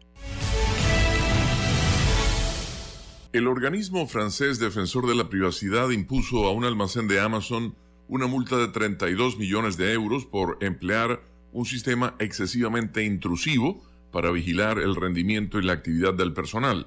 La Comisión Nacional de Informática y Libertades, CNIL, señaló que el sistema permite una vigilancia tan estrecha del personal de Amazon France Logistique que viola las estrictas normas de privacidad de la Unión Europea, conocidas como Reglamento General de Protección de Datos. Amazon indicó en un comunicado que discrepa enérgicamente de las conclusiones de la CNIL que considera incorrectas y se reserva el derecho de apelar. La empresa agrega que los sistemas de gerencia de depósitos siguen el estándar de la industria y son necesarios para garantizar la seguridad, calidad y eficiencia de las operaciones y rastrear el inventario y el procesamiento de paquetes a tiempo y acorde con las expectativas de los clientes.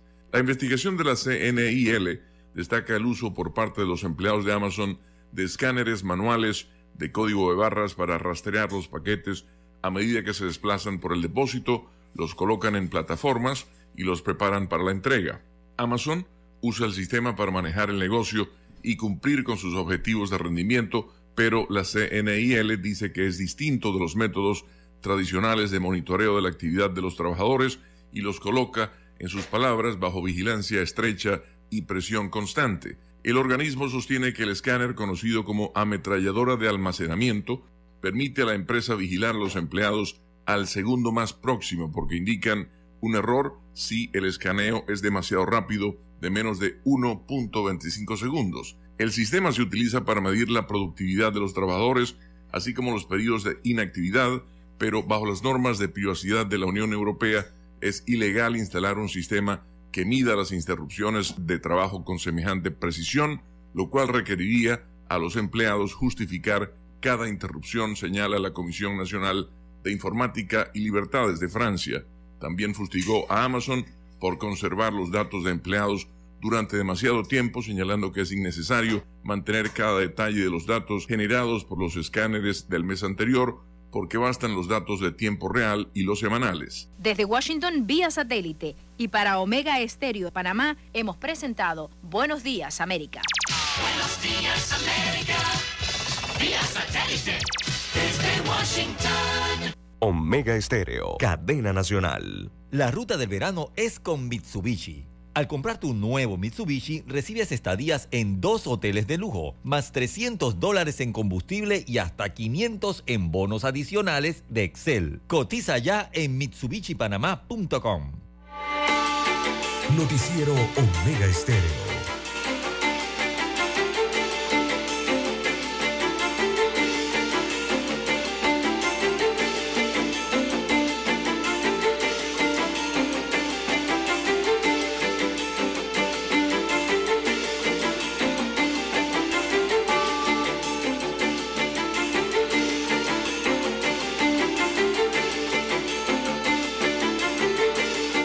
Son las 7, minutos, señoras y señores. Recuerden conducir con mucho cuidado y evitar los accidentes de tránsito, que es un dolor de cabeza.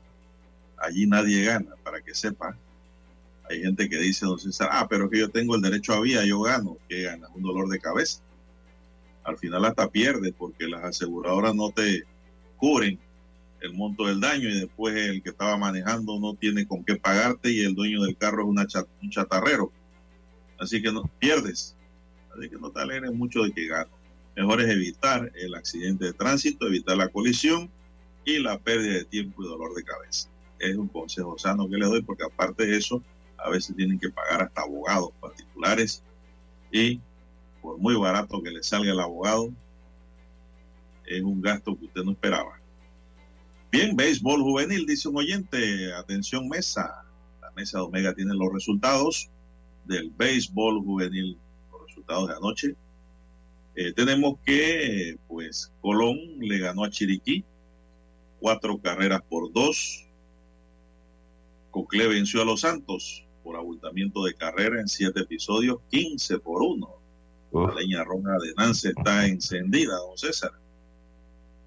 Herrera superó a Darín en siete entradas, 13 carreras por uno. Eh, Panamá Este derrotó a Veraguas siete carreras por cinco, un apretado juego. Veraguas sigue hacia abajo, parece que quiere acompañar a Darín, don César. Mm. No le veo después que arrancaron muy bien. Han cogido una racha de derrotas.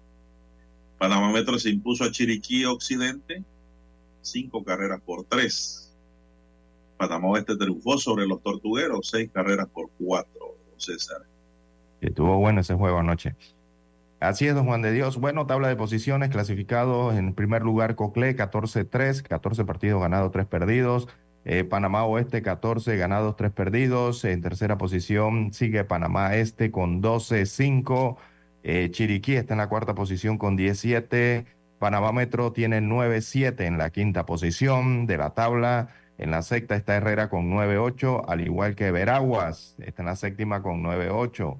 Y en la octava entonces va Bocas del Toro con 7 victorias, 9 derrotas. Eh, el Toro está a dos juegos, don César, de alcanzar a Herrera y Veragua. a ver, eh, exactamente, don Juan de Dios, no pueden pestañear allí porque se les acercan los tortugueros. ¿ah? Aquí el que parpadea pierde, don César, y se va a acompañar a Darín allá al sótano y a Colón. Y a Colón. Sí, sí, que son los coleros. ¿Qué más Así tenemos? es. Siete, son las 7, 7 minutos, don César. ¿Qué más hay sobre el béisbol? Si no, nos vamos ya a otras noticias. Eh, hoy hay jornada libre, me parece que hoy no hay partidos. Hoy descansa Cañate. Así es. Hoy descansa Roberto Antonio Díaz. Bueno, muy bien. Se lo merece. 7, 8 minutos, señoras y señores. Bueno, una nota que nos llega aquí nos dicen que casi se repite la historia de Caín y Abel en estado delicado y con siete heridas en diferentes partes del cuerpo. Fue llevado la noche de este lunes al cuarto de urgencia del hospital regional de Veraguas, un hombre de aproximadamente 40 años, procedente de la comunidad de Torio, distrito de Mariato. Dice la información, de acuerdo a las informaciones suministradas a este medio, la persona herida sostuvo una violenta riña con su propio hermano.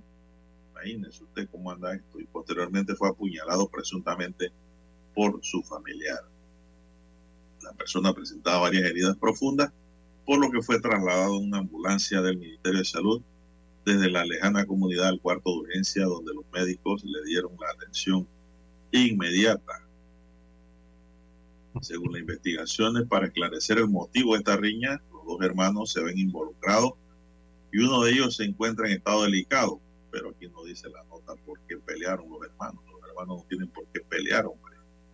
Qué barbaridad. Los hermanos son para apreciarse, quererse, respetarse y defenderse como símbolo sagrado de la familia.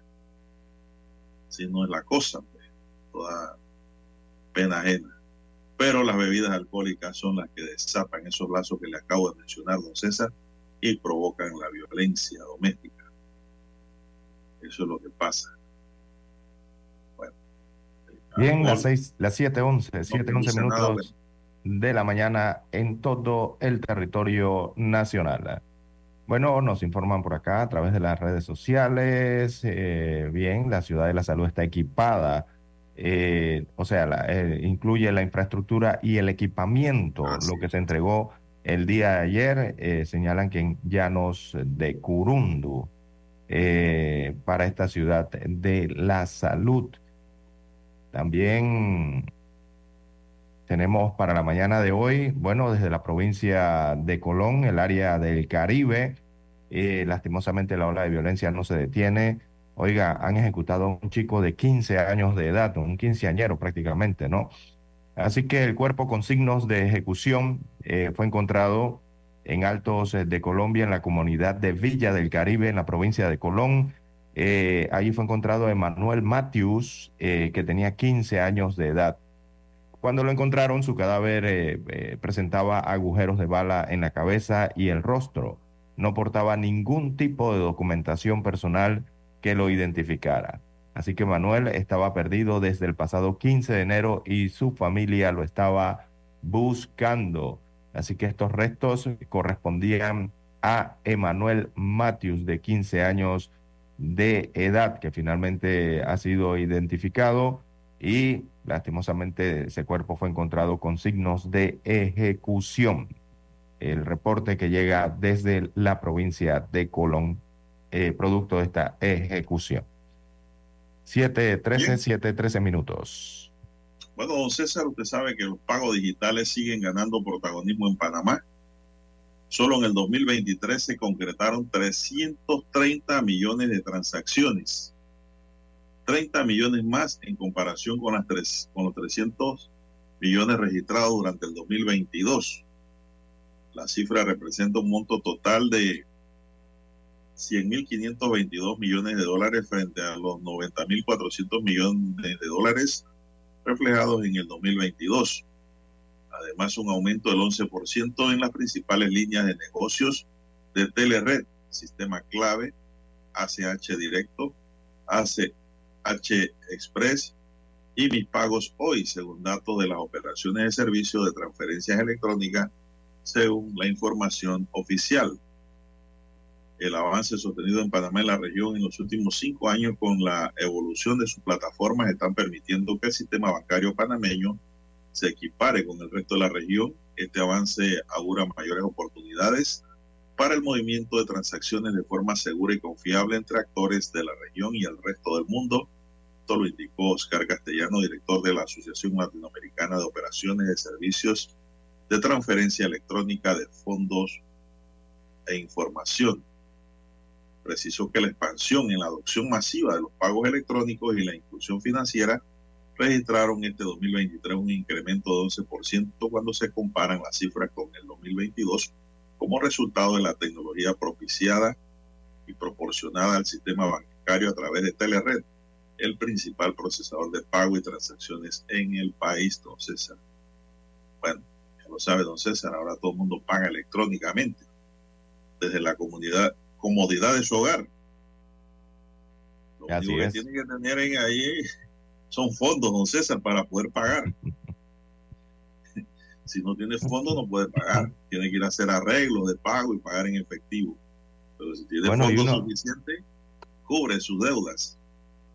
Bueno, y unos que sí tienen fondos suficientes, pero no se los aceptan los bancos, es al Sindicato Único de Trabajadores de la Construcción y Similares, Suntrax.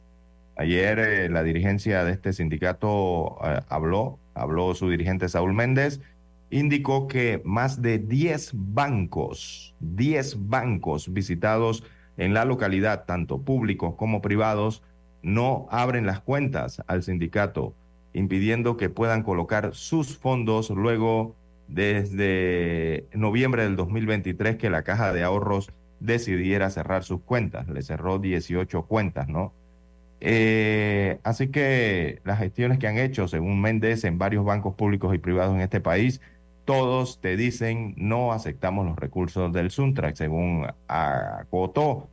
Eh, y señala entonces que la plata del sindicato es legítima, es un dinero descontado de los salarios de quienes son miembros del Suntrax, o sea, los obreros de la construcción y obreras de la construcción.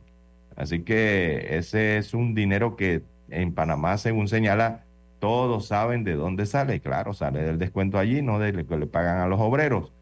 Eh, según eh, Saúl Méndez. Así que los bancos a los que ha ido a tocar puertas para abrir sus cuentas aducen que eso es una relación de libertades, de que yo te acepto, no te acepto. Pero esto es un problema que es público, es notorio y todos sabemos, según Méndez, que lo que hay aquí es una persecución, eh, según Remacho. Así que señalan el líder del Suntrack que también tienen cuentas en otros bancos y en esos otros bancos lo que ha ocurrido es que nos han dicho puedes sacar la plata, pero no te aceptamos depósitos. Entonces nosotros tenemos un recurso mensual que entra en descuento, que es la cuota sindical oficial en Panamá, que no podemos depositar desde el mes de noviembre a la banca, según afirma este dirigente eh, sindical.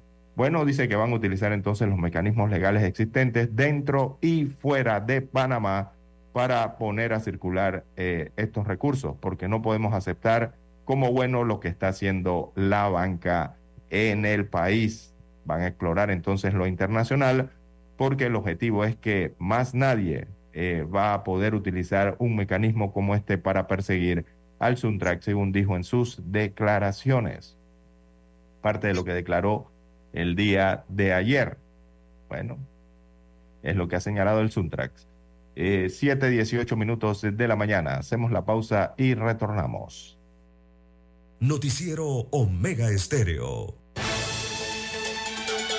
La información y el análisis en perspectiva. De lunes a viernes, de 7.30 a 8.30 de la mañana. Con Guillermo Antonio Adames, Rubén Darío Murgas y Camila Adames Arias. En perspectiva. Por los 107.3 de Omega Estéreo.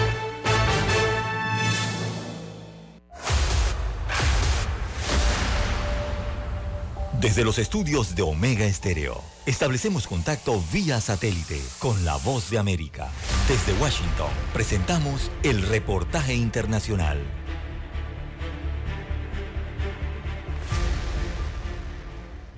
El fiscal general de Venezuela, Tarek William Saab, emitió el lunes órdenes de arresto contra un grupo de personas en el exilio por su presunta participación en planes conspirativos contra el gobierno del presidente Nicolás Maduro. El fiscal venezolano señaló a la defensora de derechos humanos y presidenta del CASLA Institute, Tamara Suju, la periodista especializada en la fuente militar, Sebastiana Barraez, Wender Villalobos, Norbey Marín, presentador de un canal de YouTube crítico contra el gobierno, y los militares retirados Mario Carratú Molina y José Antonio Colina, este último también presidente de venezolanos perseguidos políticos en el exilio BEPEX. Traición a la patria, homicidio intencional calificado en grado de tentativa, terrorismo y asociación. El fiscal Saab, que detalló que al menos 31 personas han sido detenidas, nuevamente denunció que agencias internacionales, entre ellas la CIA, la DEA y agentes de inteligencia colombianos, estarían detrás de los planes. En tanto, el ministro de la Defensa de Venezuela, Vladimir Padrino López, en un mensaje transmitido en cadena nacional, advirtió que serán profundamente contundentes y habrá tolerancia cero con todo acto de traición. De cara a las elecciones presidenciales previstas para el año en curso, el imperialismo y sus aliados subordinados a lo externo e interno del país toda seguridad pretenderán sabotear la paz nacional, así como la recuperación económica y social en marcha, mediante la estrategia de llevarnos nuevamente a la violencia, a la polarización y a la fragmentación de la sociedad venezolana. No lo permitiremos la semana pasada la Fiscalía ordenó la detención de Víctor Venegas, profesor, líder gremial y militante en el estado Barinas de Vente Venezuela, el partido político de la candidata presidencial María Corina Machado, por presuntamente estar involucrado en actividades contra la paz de la República. Carolina Alcalde, Voz de América, Caracas. Escucharon vía satélite desde Washington el reportaje internacional. Omega Estéreo, cadena nacional. La ruta del verano es con Mitsubishi. Al comprar tu nuevo Mitsubishi, recibes estadías en dos hoteles de lujo, más 300 dólares en combustible y hasta 500 en bonos adicionales de Excel. Cotiza ya en MitsubishiPanamá.com. Noticiero Omega Estéreo.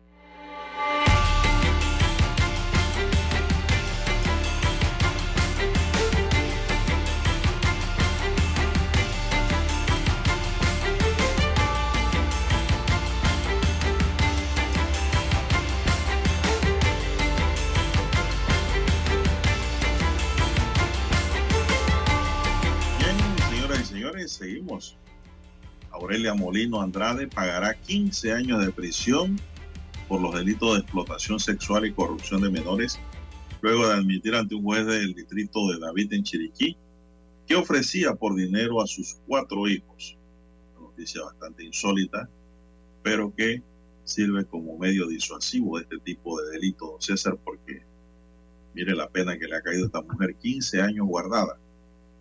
En la audiencia, la juez le preguntó a la mujer, ¿acepta usted haber explotado comercialmente a sus hijos, presentándole a sujetos para que sostuvieran relaciones sexuales remuneradas con ellos? Aurelia respondió, sí, lo acepto. Luego rompió en llanto.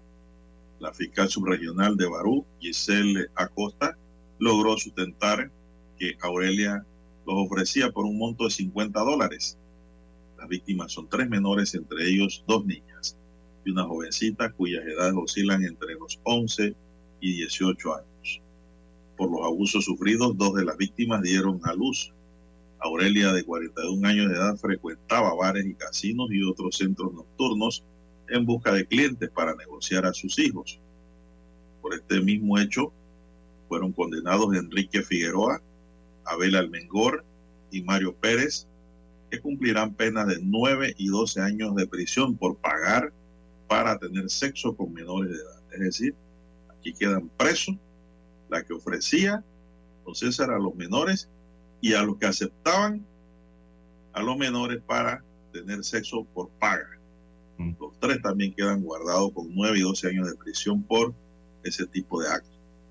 La investigación de la fiscal Acosta inició en noviembre de 2022 y tras un seguimiento mediante la operación Horizonte efectuada en enero de 2023, se dio con la aprehensión de cinco personas en Jocote, San Valentín y Puerto Armuelles en el distrito de Barú. Eran abusados desde que cumplían ocho años estos niños. Imagínense lo que esta señora hacía, don César. Y lo más triste que era su madre. 7.22 minutos. Esta noticia es terrible, pero hay que darla a conocer para que estos hechos no se repitan. Entonces, Bien, 7.22 minutos de la mañana en todo el territorio nacional. Bueno, eh, a través de las redes sociales, eh, bueno, hay diversas comunicaciones, ¿no? Eh, Ricardo Tuñón eh, sintoniza desde temprano el noticiero Omega Estéreo, dice como todos los días. Igual Julio González, eh, buen día para la mesa. Eh, todos los días los, escucho desde temprano. Raúl Munguía también nos escucha desde temprano. Bien, eh, don Juan de Dios, mire lo que nos envían aquí. Eh, dice que en provincias centrales em, se refieren a grillo. Oye, esta acotación la hace aquí el amigo oyente refiriéndose a un comentario, ¿no? Dice, el término grillo es del interior en- de las provincias centrales.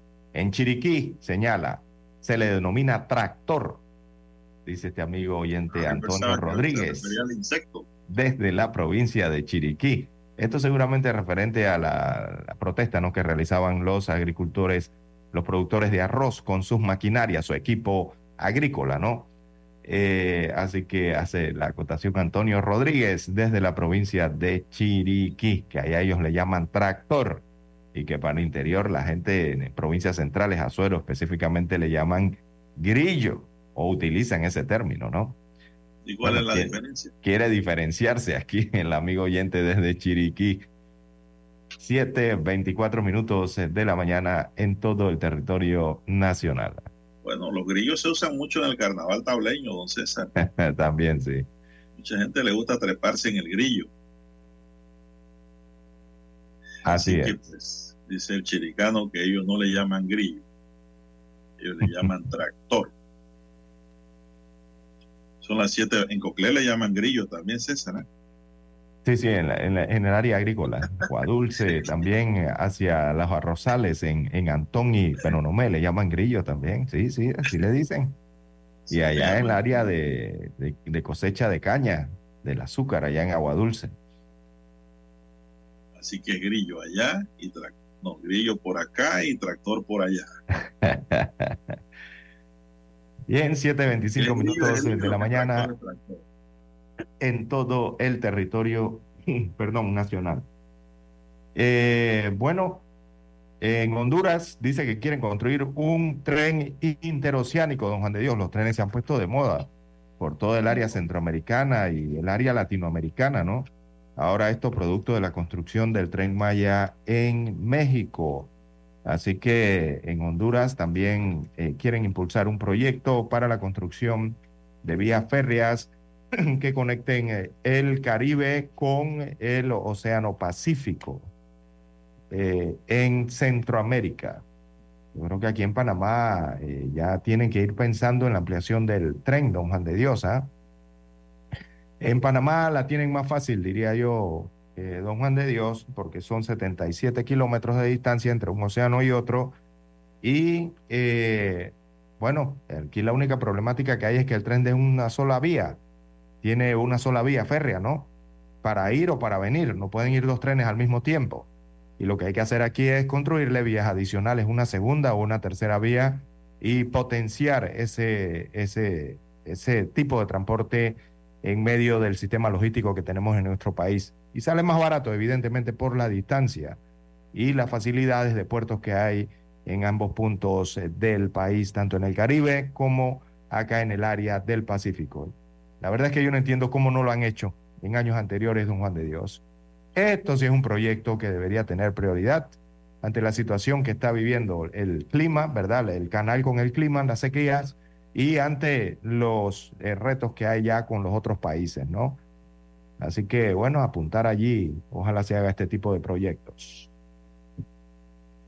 Bueno, don César, los proveedores de bienes y servicios para las campañas políticas de partidos políticos o candidatos de libre postulación que sean eh, pagados con financiamiento público y privado están obligados, atención, a documentar a través de la factura electrónica, según dio a conocer el director general de ingresos. O ayer se publicó en Gaceta Oficial la resolución que lleva la firma del director de la DGDI, Julio de Gracia, en la que se advierte la medida, don César. ¿ah? Así es. No Todo tenemos tiempo para más. Con la factura electrónica.